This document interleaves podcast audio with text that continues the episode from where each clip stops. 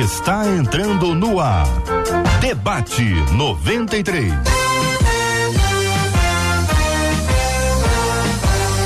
Realização 93 FM. Um oferecimento Pleno News. Notícias de verdade.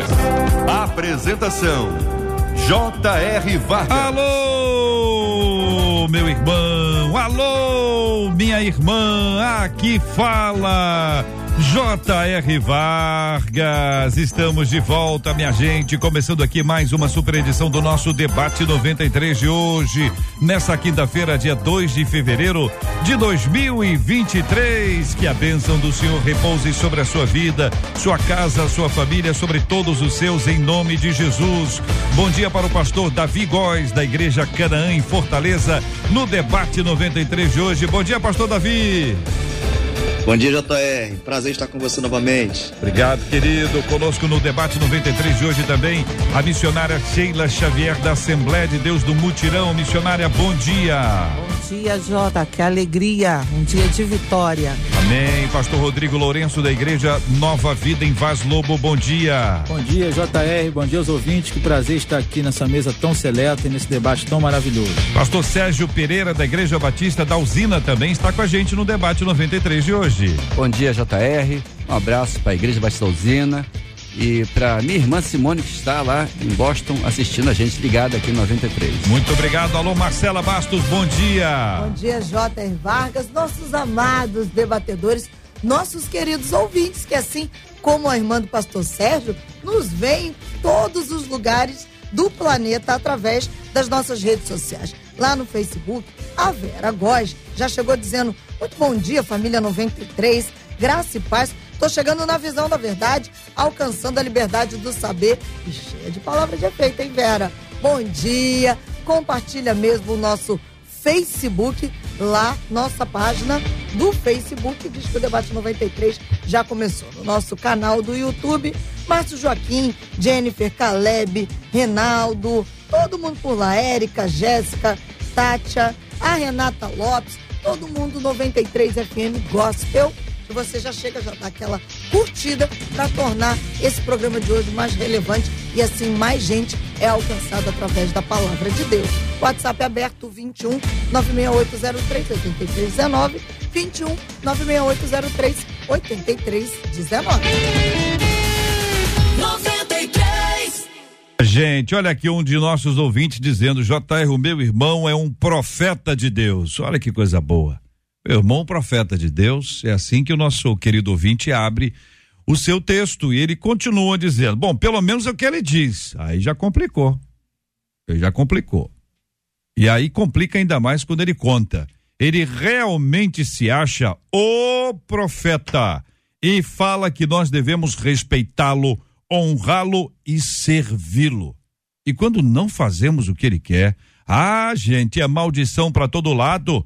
Como viver ao lado de alguém assim? Quais os sinais de que o fato de ser usado por Deus está nos tornando uma pessoa arrogante e difícil de conviver? Como frear a ideia de que somos melhores que os outros só porque nos destacamos espiritualmente? Eu quero ouvir os meus queridos debatedores e os nossos ouvintes. Ontem nós ilustramos aqui com a pessoa que está sentada e diz assim: Fulano, pega lá o controle remoto para o profeta. Pega lá, o Fulana, pega lá um copo de água porque o profeta está sedento. O pastor Rodrigo, o senhor já viu isso? Isso é uma coisa nova para o senhor ou o senhor está acostumado? Ô Jota, é, na verdade eu já vi, já vi isso acontecer. Pessoas é? que é, pessoas que se fazem valer daquilo, da prerrogativa que tem é, para usurpar outras pessoas com base numa autoridade que na verdade não é autoridade, é, é, uma, é uma ideia de, de domínio. Né? Uhum. E isso vai totalmente contra ao nosso exemplo máximo que é Jesus, porque quando você, por exemplo, lê é, é, é Filipenses 2, você vai ver que a Bíblia vai testificar, Paulo falou na igreja de Filipos, falando sobre Jesus, ele diz assim: olha, vocês não têm que fazer nada por contenda ou por vanglória mas por humildade. Aí quando você olha o, o desfecho do, do, texto, você vai ver que ele vai testificar, testemunhar acerca do que Jesus fez. Se esvaziou a si mesmo, tomando a forma de servo, fazendo-se semelhante aos homens e humilhou-se a si mesmo. Então, a, a, a, humilhação, Jesus foi o maior exemplo de humildade. Mas hoje em dia o que a gente tem visto é justamente o contraponto disso, o contrassenso hum, disso. Missionária Sheila, é, a querida irmã, por acaso já se deparou com uma circunstância como essa? Sim, Jota. É, da pessoa realmente se aproveitar da capacitação que vem de Deus para a vida dele e tornar é, essa capacidade vinda de Deus um instrumento de manipulação de outras pessoas para tirar o melhor que essas pessoas podem oferecer. Então, nós temos percebido em algumas situações pessoas sim se aproveitando do dom de Deus, da capacitação que recebe do alto e se aproveitando, né? se valendo disso para poder manipular pessoas e tirar o melhor que essas pessoas têm. Pastor Davi Góes, esse assunto para o senhor é novidade? Não, Jota, não é novidade, é porque banalizaram o evangelho, banalizaram a igreja, banalizaram os cargos, banalizaram função. Eu soube agora há pouco, estava no gabinete da igreja, que em uma igreja em São Paulo, ordenaram um jovem de 17 anos a pastor. Ou seja, pastor é a função final do ministério. Alguém que foi provado, alguém que passou pelo teste, passou pelo fogo, que tem experiência, que já dirigiu uma igreja, que, que trabalhou com pessoas, que pregou a palavra, que evangelizou, e não um garoto de 17 anos. Então, essa banalização do nome pastor, profeta, evangelista, isso está destruindo o cristianismo.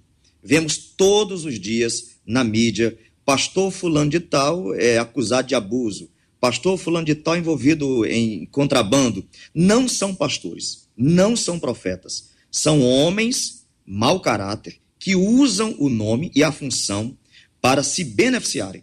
Me perdoe o ouvinte, mas o seu irmão não é profeta. Porque se fosse profeta, ele saberia muito bem que a posição de um homem de Deus é de humildade e não de soberba e arrogância.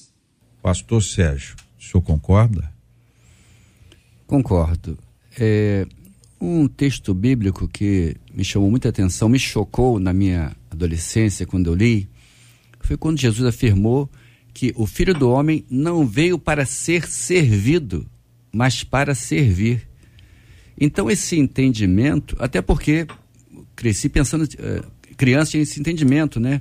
Que o líder é para ser servido. E Jesus se coloca na posição de servo. Ele fala: maior é aquele que serve. E a, o exemplo que ele deu de lavar os pés dos discípulos, então deixa bem claro que realmente é, no reino de Deus o maior é o que serve. Esse que quer ser servido, ele está fora da visão de Deus, é um líder que está usurpando a sua função. Né? A missionária usou a expressão muito adequada, né? se aproveitando da função para poder ter benefícios próprios. E muitas vezes agindo com arrogância. Uhum. E a questão é, ele é profeta, esse rapaz aí, como assim? Ele se autodeclarou profeta ou ele, alguém disse que ele é profeta? Porque Jesus não dizia, eu sou profeta. Mas a mulher samaritana disse, vejo que és profeta. É Ela reconheceu o ministério profético de Jesus. Não foi ele que se autoproclamou. E vemos pessoas aí falando, eu sou o profeta. Ô Jota, então, eu hum. vejo que esse assunto, ele reflete, como disse o pastor Davi, a, o, que, o que está sendo o evangelho hoje. Né? Não o que o evangelho é. O evangelho é imutável. O evangelho é um reflexo é, de quem Cristo foi e esse reflexo tem que ser reproduzido em nós. Entretanto, o que a gente vê hoje é uma banalização do Cristo. Ou seja, Cristo não está sendo mais uma referência. Eu estava lendo Mateus capítulo 6 ontem, que até se aplica um pouco ao debate, e você vê Jesus dando ensino acerca. Ele começa falando das esmolas, que você der, não mostre com a mão. O que mais a gente vê hoje é a pessoa mostrando, tirando proveito disso como se fosse um troféu. Então a Bíblia, ela tem sido deixada de lado no que tange a única regra de fé e prática ao norte, o norteamento que a igreja precisa ter. Por isso que tem acontecido essas aberrações que nós temos visto aí. É, isso é um problema, né, gente? Porque dentro de casa fica ainda mais complexo. Isso aqui é dentro de casa. Sim. Não é dentro da, da igreja. Às vezes dentro da igreja a pessoa tem um limite, tem alguém que orienta, tem uma voz mais ativa, tem uma pessoa mais experiente para dizer, olha, não é por aí não, sai disso. Aqui é dentro de casa. E o que a, a, o nosso ouvinte conta é que o profeta lá, com o irmão dele, exige ser respeitado, ser honrado e servido. E quando alguém não atende a sua fala, ele joga maldição. Aí a palavra de maldição para lá e para cá. E com isso existe um exercício de domínio, de controle, que ilustra muito do que acontece até nas próprias igrejas em algumas ocasiões. Este talvez seja um drama mais complexo, pastor Davi Góes. É verdade, JR. É, se ele realmente fosse um profeta, ele seria humilde, né? É, como bem disse o pastor Sérgio, o pastor Rodrigo e a missionária Sheila, né? Jesus, o próprio Cristo, disse que veio para servir, né? Certa vez, Jesus disse a Pedro: Pedro, quem tu dizes que eu sou? Então, Jesus não se intitulava, Jesus não, não, não usava de arrogância, né? Só que, infelizmente, JR, eu vou voltar lá para o início da minha fala, estão banalizando a função ministerial. Estão colocando pessoas neófitas na frente da igreja, na frente de ministérios, nos altares e dando voz a pessoas que não foram chamadas por Deus. Estão dando voz a pessoas que não são vocacionadas por Deus.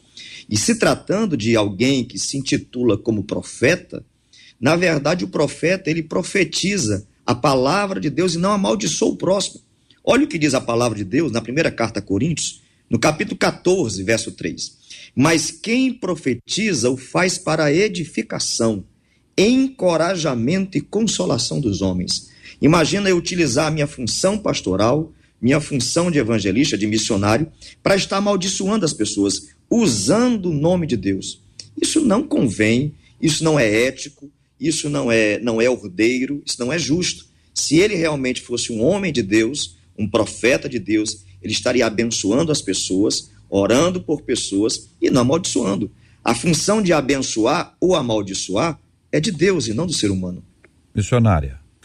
É, Jota, eu quero é, é, lembrar né, que essa armadilha da autopromoção, essa armadilha do desejo de glória própria, ela, ela vem sendo registrado pela Bíblia Sagrada é, desde o Antigo Testamento. Então, há uma tendência carnal e humana desse desejo por reconhecimento.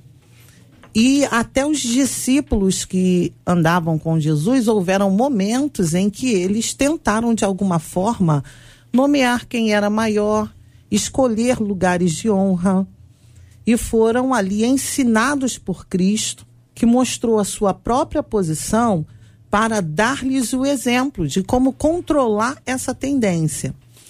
É o primeiro ponto. Segundo ponto é justamente quando é, J fala que o problema maior é dentro de casa. E, é, e essa é uma questão, porque a soberba ela pode ser disfarçada fora de casa.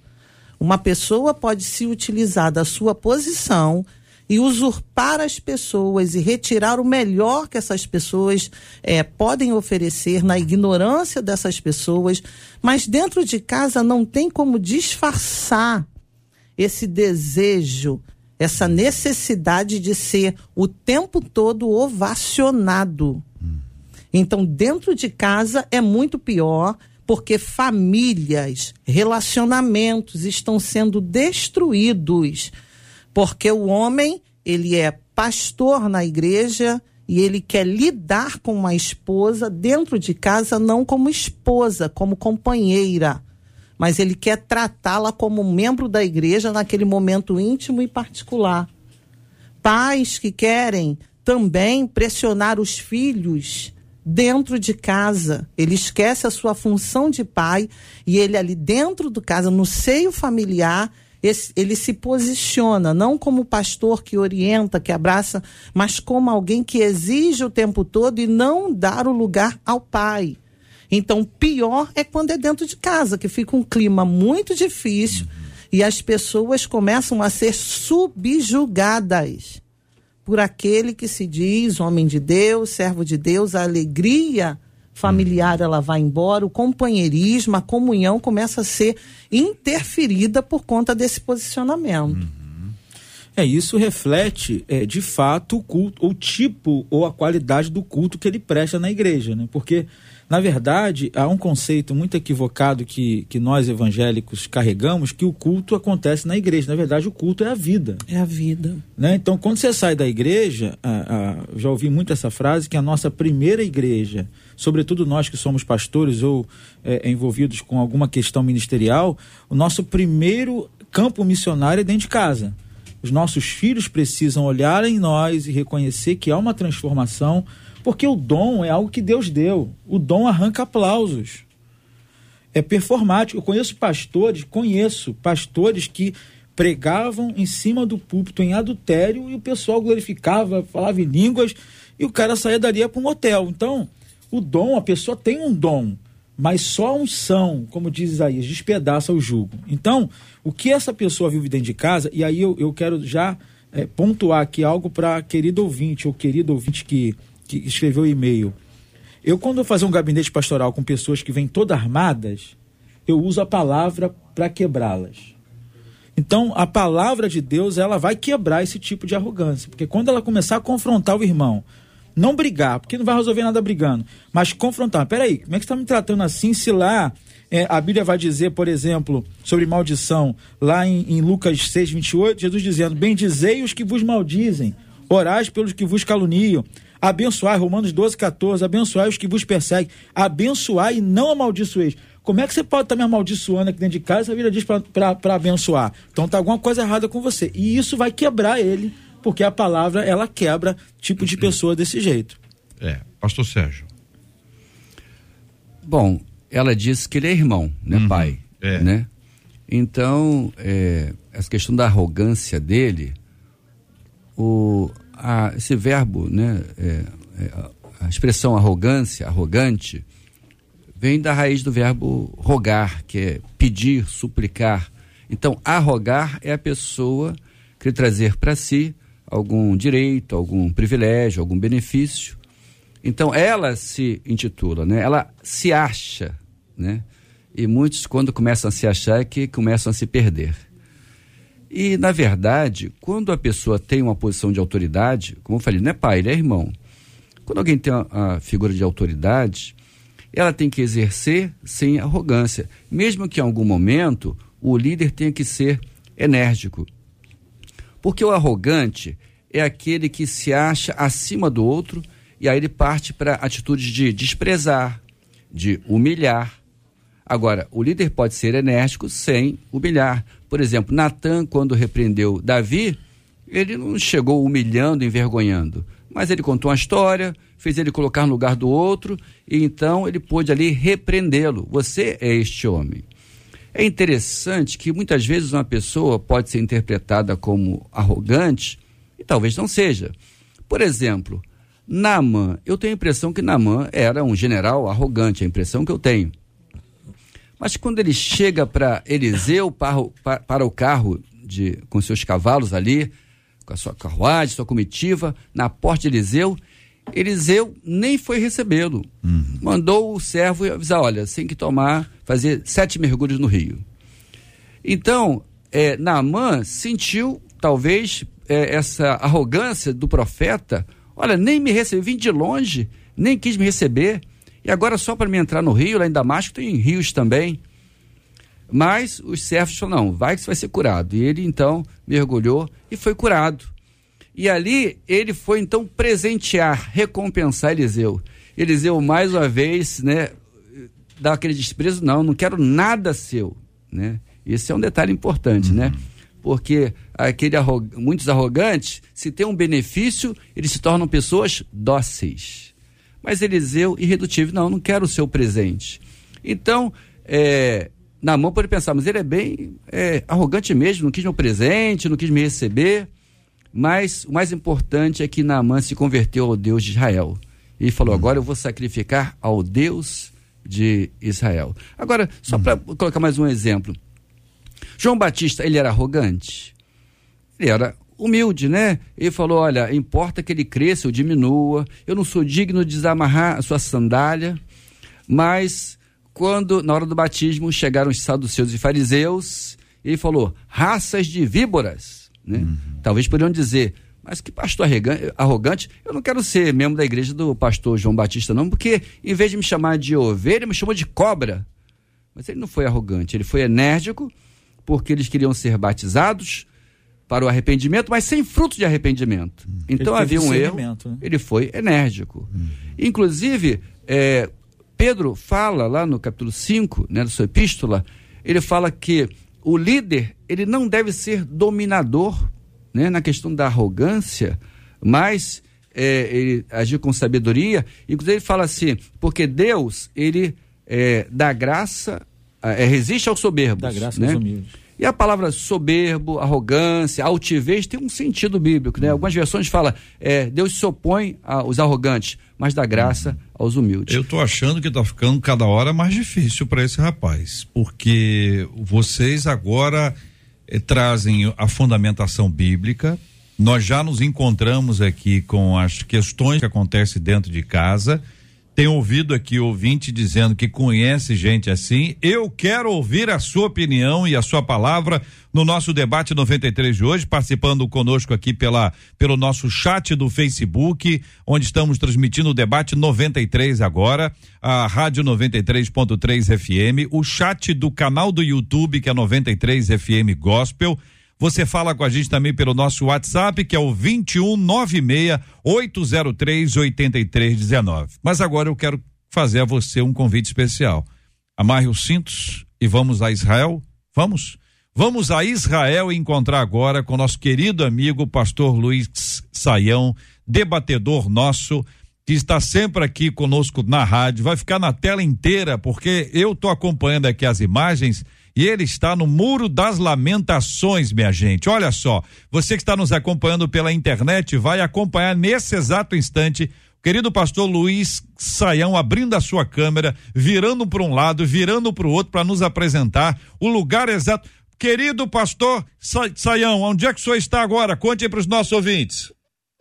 Shalom, JR, todo mundo da 93, diretamente de Jerusalém, do Cótel, do Muro das Lamentações, aqui em Jerusalém, nesse lugar tão especial e tão importante para a tradição monoteísta e judaica, uma sinagoga ao céu aberto, aqui o muro ocidental da antiga plataforma que ficava em torno do Templo de Jerusalém, aqui exatamente da época de Jesus. Então, boa manhã, bom dia para mim, boa tarde, aqui diretamente de Jerusalém.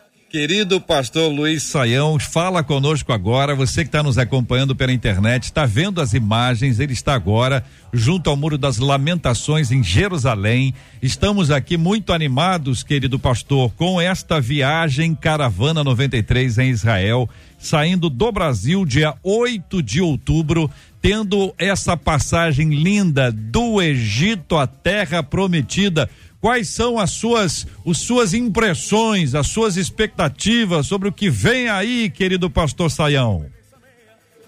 JR, essa viagem será para lá de especial, porque nós vamos passar pelo Egito, vamos ver de perto o que é sair do Egito para entrar na terra prometida. Um pouquinho de arqueologia, um pouco de história, de ensino bíblico, ensino teológico, e chegando à terra de Canaã, a terra prometida, a terra de Israel, para poder ter aquela grande experiência de ver a Bíblia em 3D, né? Bíblia diretamente aqui, visitando os lugares, momentos especiais de inspiração. Teremos aí a presença da cantora Bruna Carla, Caravana 93, outubro 2024, uma viagem muito especial para todo mundo que tem sintonia com a 93, juntamente conosco aí nessa caravana, junto com a Bíblios Viagens. Todos são mais do que convidados para participar desse momento tão especial que nós teremos aqui. Inclusive, o JR, dá uma é. olhada, está no país tarde aqui, ó, a gente está vendo tá um momento especial de troca de luzes, assim, entardecer, inverno, temperatura aqui mais ou menos uns 7, 8 graus, a coisa tá bem diferente, né? E em outubro fica tranquilo que essa temperatura vai estar a 25 graus, não como agora. Outubro de 2023, esse próximo outubro que vem aí, com a graça do nosso Deus e Pai, nós vamos ter aí essa caravana 93 do Egito à Terra Prometida,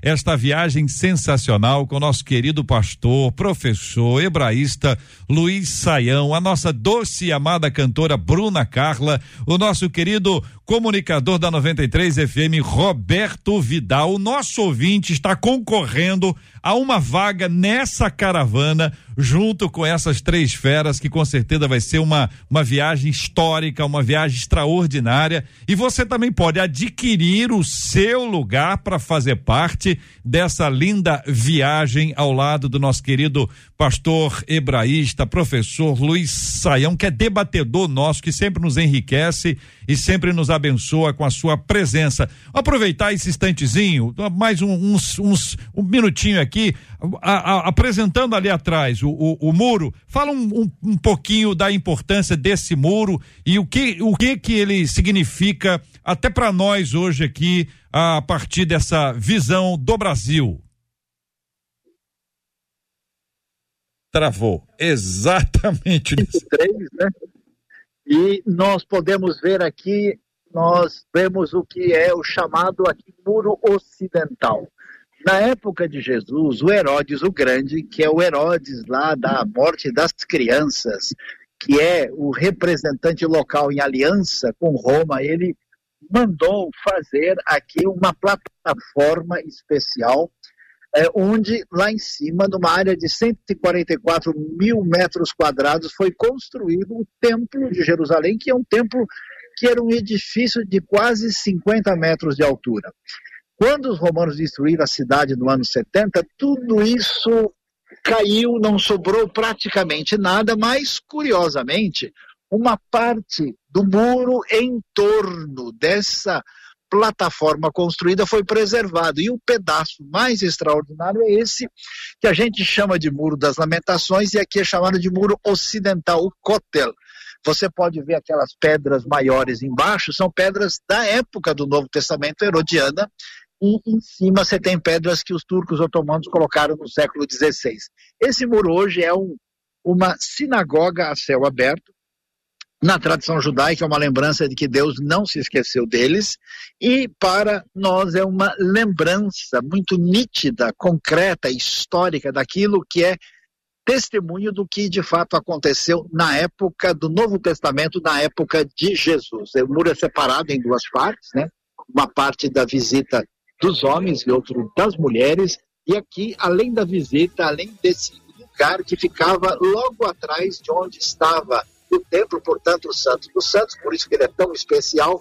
Nós temos também uma parte interna onde há livros de oração, livros de salmos e livros talmúdicos. De vez em quando, JR, não sei se dá para convidar para o debate 93, tem uns debates teológicos aqui, mas a coisa é meio difícil de entender que. O pessoal só fala hebraico aqui, o negócio é meio estranho, é língua mais estranha do que o pessoal está acostumado a ouvir uma experiência extraordinária. Você não pode perder a oportunidade de estar com a gente nessa Caravana 93, outubro de 2023. E ficou melhor ainda, a animação subiu ainda mais, te vendo, te ouvindo aí. Muito obrigado, meu querido Luiz Saião, pastor, professor, hebraísta, que vai estar com Roberto Vidal e a nossa querida e doce Bruna Carla nessa Caravana 93 em Israel em outubro de 2023. O site da rádio tem ali para que você visite, você veja todas as orientações, como é que você vai participar dessa grande promoção da 93 FM e se inscrever para que você possa ser parte dessa viagem histórica. Tá no site rádio93.com.br. Querido pastor Luiz Saião, um abraço brasileiro quentinho do Rio para o senhor e para toda a caravana. Obrigado, obrigado, JR. Um abração um pouquinho menos quentinho daqui de Jerusalém.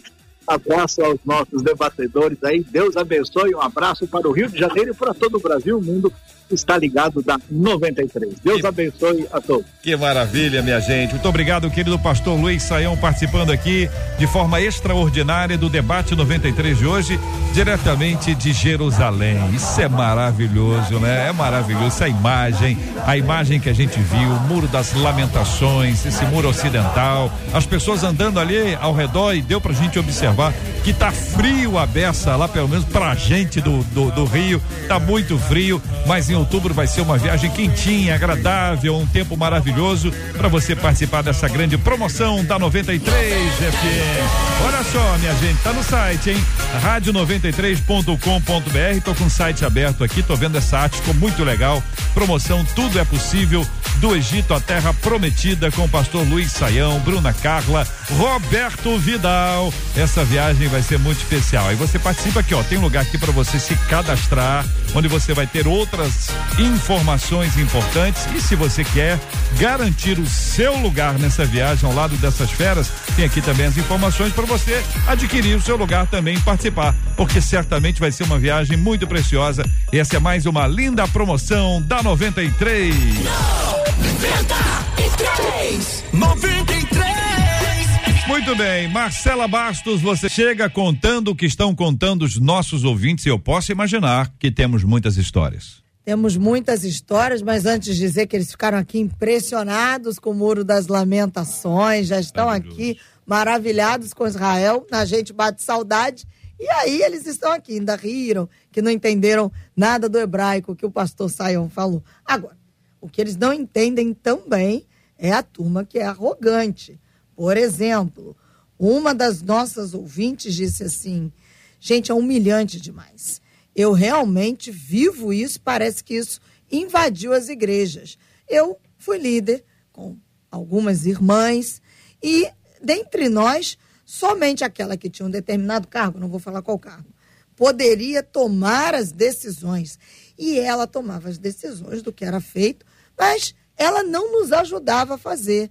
Ela dava ordens. E quando a gente perguntava se ela iria nos ajudar, ela dizia: não, eu sou, dizia o cargo, e você tem que respeitar o meu cargo eclesiástico, disse ela. Mas isso era dentro de casa? Não, na igreja. Na igreja. Na então, igreja. na igreja, na essa igreja. pessoa se posicionava dizendo: olha, aqui eu tenho maior autoridade, dentro de uma estrutura hierárquica, Isso.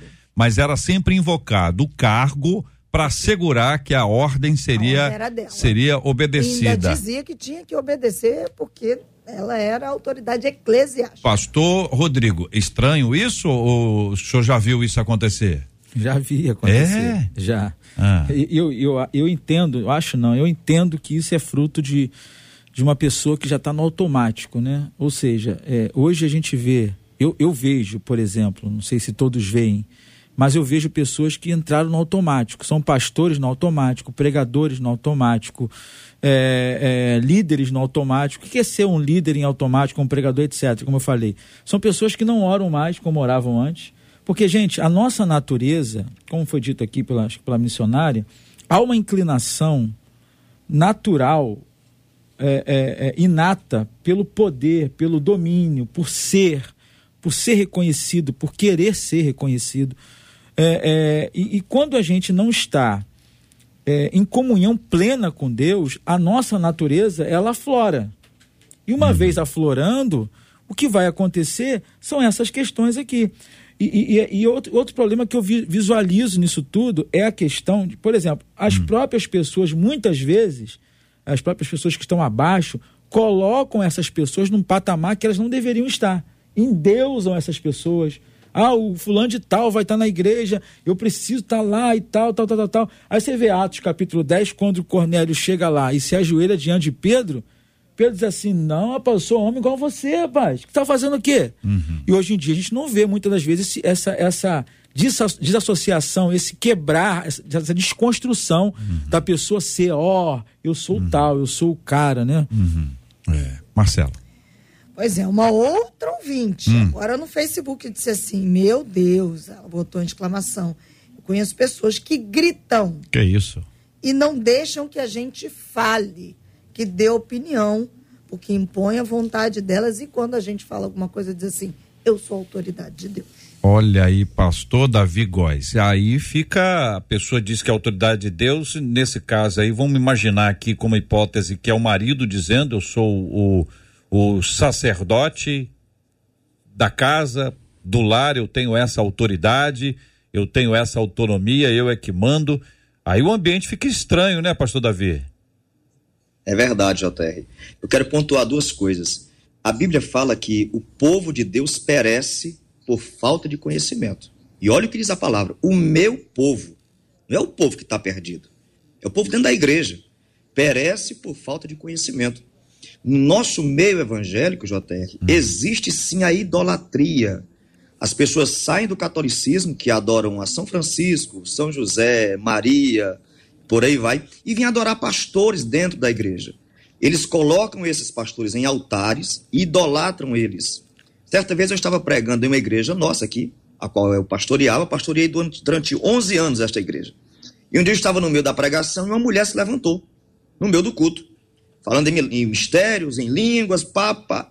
Eu fiquei com o microfone na mão, Deus me testificou que aquilo era da carne, não vinha de Deus. A igreja ficou em silêncio, eu em silêncio, olhando. Quando ela terminou de profetizar, eu continuei pregando, não dei atenção. Terminou o culto, alguns irmãos chegaram e disseram assim: Pastor, aquela mulher estava sendo usada por Deus. Eu disse: Irmão, usado por Deus estava eu no altar pregando a palavra. E eu, como pastor e sacerdote, eu sei porque o meu espírito testifica. A Bíblia nos ensina isso, JR. Uhum. Olha o que diz a primeira carta de João, capítulo 4, verso 1. Amados, não creiam em qualquer espírito, mas examinem os espíritos para ver se eles procedem de Deus porque muitos falsos profetas têm saído pelo mundo. Então eu, como crente, sentado na igreja, eu preciso saber, pedir a Deus discernimento se esse profeta está sendo usado por Deus. Em se tratando de estar dentro de casa, o marido ou a esposa, eu digo sempre, é pastor lá fora. Aqui dentro de casa é esposo, é pai, é mãe. A convivência familiar, a convivência familiar não pode ser alterada pelo cargo à função ministerial. O lar é uma coisa, a igreja é outra. Óbvio que precisamos dar exemplo dentro de casa, principalmente. Mas um homem de Deus, ele sabe se comportar dentro de casa, fora de casa, porque é assim que a palavra ensina. Mas dois, mais um caso aqui, JR. Uma das nossas ouvintes pelo WhatsApp disse assim: Eu confesso a vocês que eu estou me sentindo perdida. Hum. A minha liderança só fala em honra nós precisamos honrar. E se fazemos alguma coisa que eles julgam que não é honra, eles afirmam que nós temos o espírito de rebelião. Hum. E aí ela diz: Eu confesso que eu me sinto extremamente desanimada. Não consigo mais ter esperança de mudança. Só que quando um membro vai embora, porque não suporta essa pressão, os outros que saem são expostos no púlpito. Uhum. E como se quisesse tirar a atenção, diz ela de si mesmo, porque o membro saiu. Ela diz: mais uma vez eu confesso que eu estou perdida, porque eles usam a palavra para endossar suas ações, o que acaba causando muito mal à igreja e deixa uma grande confusão. Pastor Sérgio, que dizer sobre, sobre esse caso? Bom, é, Deus ele coloca o líder para promover a união. O líder tem a função de ser um agregador. Infelizmente, quando esta prepotência, esta arrogância domina o coração do líder, ele vai causar a divisão. E muitas vezes, como a outra ouvinte citou, a questão da agressividade. Ah, muitas vezes a agressividade é fruto da insegurança. A pessoa, o líder inseguro, ele muitas vezes se porta com agressividade pela sua insegurança. É como o animal, né? O animal, quando está acuado, ele reage para se defender é agressivo. E, na verdade, quando a pessoa tem que impor sua autoridade, é porque, na verdade, ela não conquistou a autoridade. Porque a autoridade não se impõe, se conquista. Então, quando a pessoa exerce a autoridade, ela não precisa gritar. Quem tem autoridade de verdade não precisa gritar. A verdade não grita, apenas fala, conversa. É claro, por exemplo, tem momentos que Jesus foi enérgico. Quando Jesus entrou no templo ali com chicote, derrubou a mesa dos cambistas, Alguém poderia pensar, ué, mas ele se acha o quê? Dono aqui do templo, né? Derrubou tudo. Mas está agindo de forma enérgica porque havia um erro.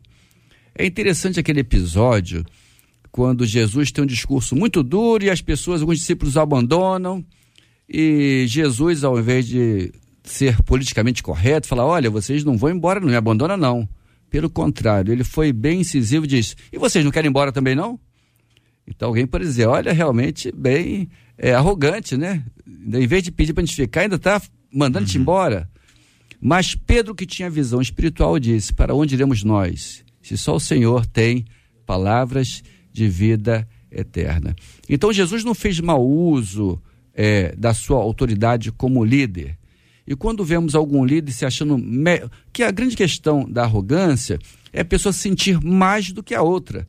Ela sente no direito de pisar na outra. E ela vai desprezar, vai envergonhar, vai até agredir. Às vezes, uma criança agride a outra porque a outra é menor. Então, ela se acha ali na sua arrogância de bater na outra criança. Pura arrogância, sem um motivo que justifique. Então, o líder, no caso os pastores, né? Eles têm que estar atento porque a arrogância divide, mas a compreensão, o respeito, o serviço, né? Se colocar na posição de servo, ele está ali para servir. Interessante que lá, eu citei é, 1 Pedro capítulo 5, é, ali o texto fala o rebanho que foi confiado a você. Então Deus confiou o rebanho ao pastor. Agora, hoje em dia também, nossa realidade, se a pessoa está numa igreja e o pastor sendo arrogante, uhum. o que não falta é a igreja, a pessoa congregar. Então ela vai mudar de igreja, porque não vai suportar tolerar isso. Uhum. Porque Jesus, ele não obrigou ninguém. Ele, ele convida, vinde a mim, é um convite, uhum. não obriga. Então todos nós somos servos voluntariamente do Senhor, uhum. por livre espontânea vontade. Uhum. Agora, o fato de estarmos voluntários não quer dizer que temos que submetermos a humilhação, vergonha, Uhum. Então, o líder que envergonha uma pessoa. Uhum. É, então, nesse caso, eu não sei se eu posso contar uma experiência pessoal. É, vou tentar ser rápido. Há muitos anos atrás, eu trabalhei numa empresa e, na mudança da gerência, o gerente que veio ele era muito arrogante. Então, humilhava os, os funcionários e ali foi uma situação muito difícil para mim, a ponto de eu pedir para sair do emprego. Né? Eu era solteiro, morava com meus pais eu não vou me submeter a isso. Então, ele humilhava na frente das pessoas e às vezes eu dava um relatório para ele, falava tudo errado, me humilhando. Depois eu provava que estava certo, ele nem pedia desculpas. E eu então falei para ele, eu conversei com meu pai e falei: olha, eu quero pedir demissão. Ele falou assim: então tudo bem. Eu falei assim: mas o senhor disse que quem não tivesse satisfeito era só pedir para ser mandado embora. Então eu queria que o senhor mandasse embora. Aí eu disse, não, não, te mandei embora não, você peça demissão. Então ele fugiu, fugiu com a palavra dele, né? Uhum. Então eu tive que jogar com a arrogância dele. E eu disse para ele assim, ah, então tudo bem. Então eu vou ficando por aqui, no dia que eu quiser eu vou embora então. E aí a arrogância dele aflorou e falou assim: peraí, tá pensando que ia ser bagunça? Não. Você está de aviso prévio a partir de hoje. Uhum. Aí no meu coração eu falei: graças a Deus. Uhum. Aí eu falei: mas eu não vou, né? Não, não tô pedindo para você mandar embora, não, né? Não sei. Mas então eu consegui ser mandado embora. Uhum. E Deus abriu portas muito melhores para mim. Uhum. Mas a arrogância dele foi o principal motivo de eu sair. E eu também já tinha uma experiência passada de um pastor que foi arrogante numa igreja que eu fui membro, né? Muitas pessoas saíram por causa dele, mas por fim a arrogância dele acabou é, levando ele a, a sair daquele. Muito obrigado, ministério. querido pastor Sérgio. Marcela. E o último caso, JR, uma das nossas ouvintes disse assim: Eu já fui muito arrogante, hum. principalmente quando eu fiz teologia. Mas só que cada deslize que eu dava, a minha família ia lá e me dizia: olha aí, ó, você está deslizando. Hum. Dali eu percebi que eu estava era muito chata de ela e eu baixei a minha bola. Missionária Sheila, nesse caso, a família eh, prestou uma ajuda maravilhosa, né? Incrível, incrível, Jota. E nós precisamos disso. De que as pessoas que estão conosco no convívio nos conhecem no mais profundo da nossa essência sejam capazes de nos confrontar e levar, nos levar de volta, colocar de novo nossos pés no chão, né? Eu sempre digo que eu saio para pregar, né, muito e o Flávio ele está sempre comigo. Eu digo que o meu termômetro para a palavra que eu estou ministrando é o meu esposo. Uhum. Então tem dias que o Flávio vai, chora, cai no chão, é tomado pela graça de Deus. Então ali é o meu termômetro. E tem dias que ele fica sério me olhando como que se estivesse perguntando o que está acontecendo. Uhum.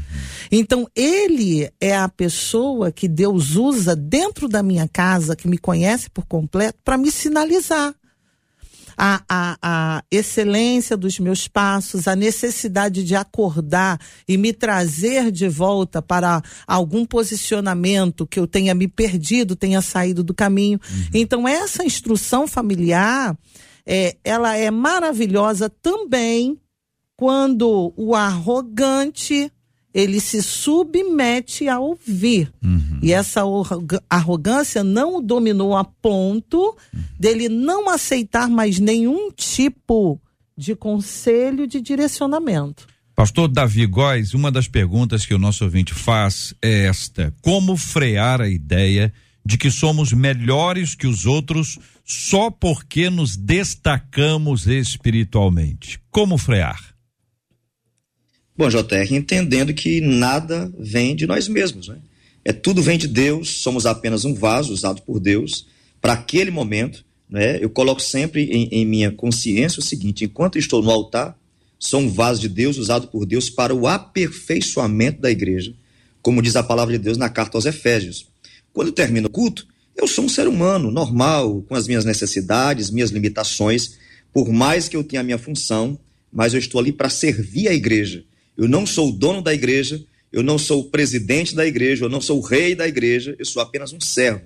O pastor, ele tem que ter consciência que ele é servo de Deus e não o próprio Deus dentro da igreja. Uhum. Concorda, pastor Rodrigo? Eu, eu, ouvi uma frase, não é minha essa frase, é do pastor amigo Alex Cardoso, ele, uhum. ele pregando, ele falou o seguinte: Nós somos como um cano que fica uhum. escondido atrás da parede. A nossa única função é não obstruir a água.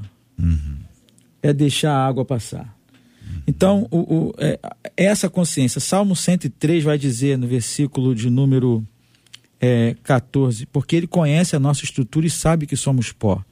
Quanto ao ser humano, diz o salmista, os seus dias são como a relva, como a flor do campo, assim ele floresce, mas soprando nela o vento, desaparece e não conhecerá daí em diante o seu lugar. Ou seja, somos nada. Olha, o Salmo de número 77, no versículo 20, tem uma descrição muito, muito pertinente. O teu povo tu conduziste como rebanho pelas mãos de Moisés e de Arão.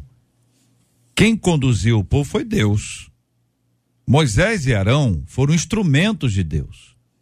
Ninguém que faça a obra de Deus é Deus.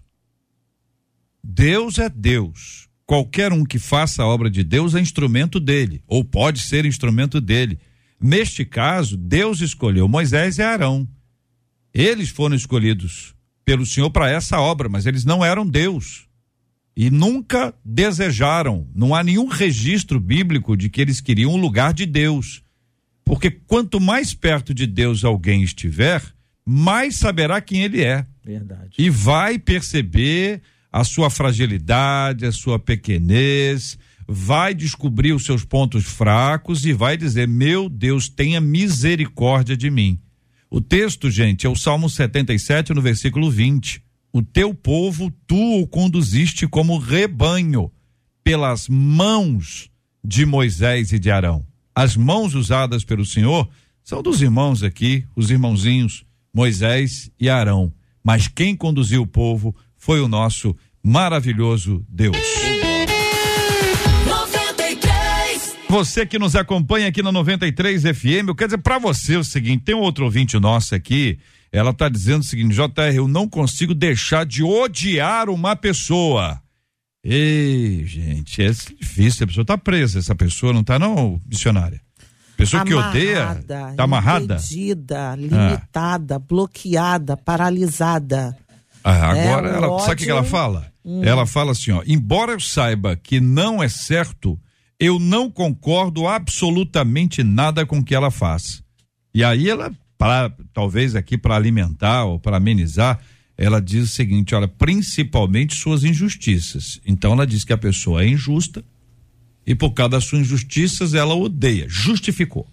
Aí é o problema. Você pode, a pessoa pode ser até injusta, Mas a, daí é você odiar a pessoa e tal, o que que a senhora falou? Amarrada?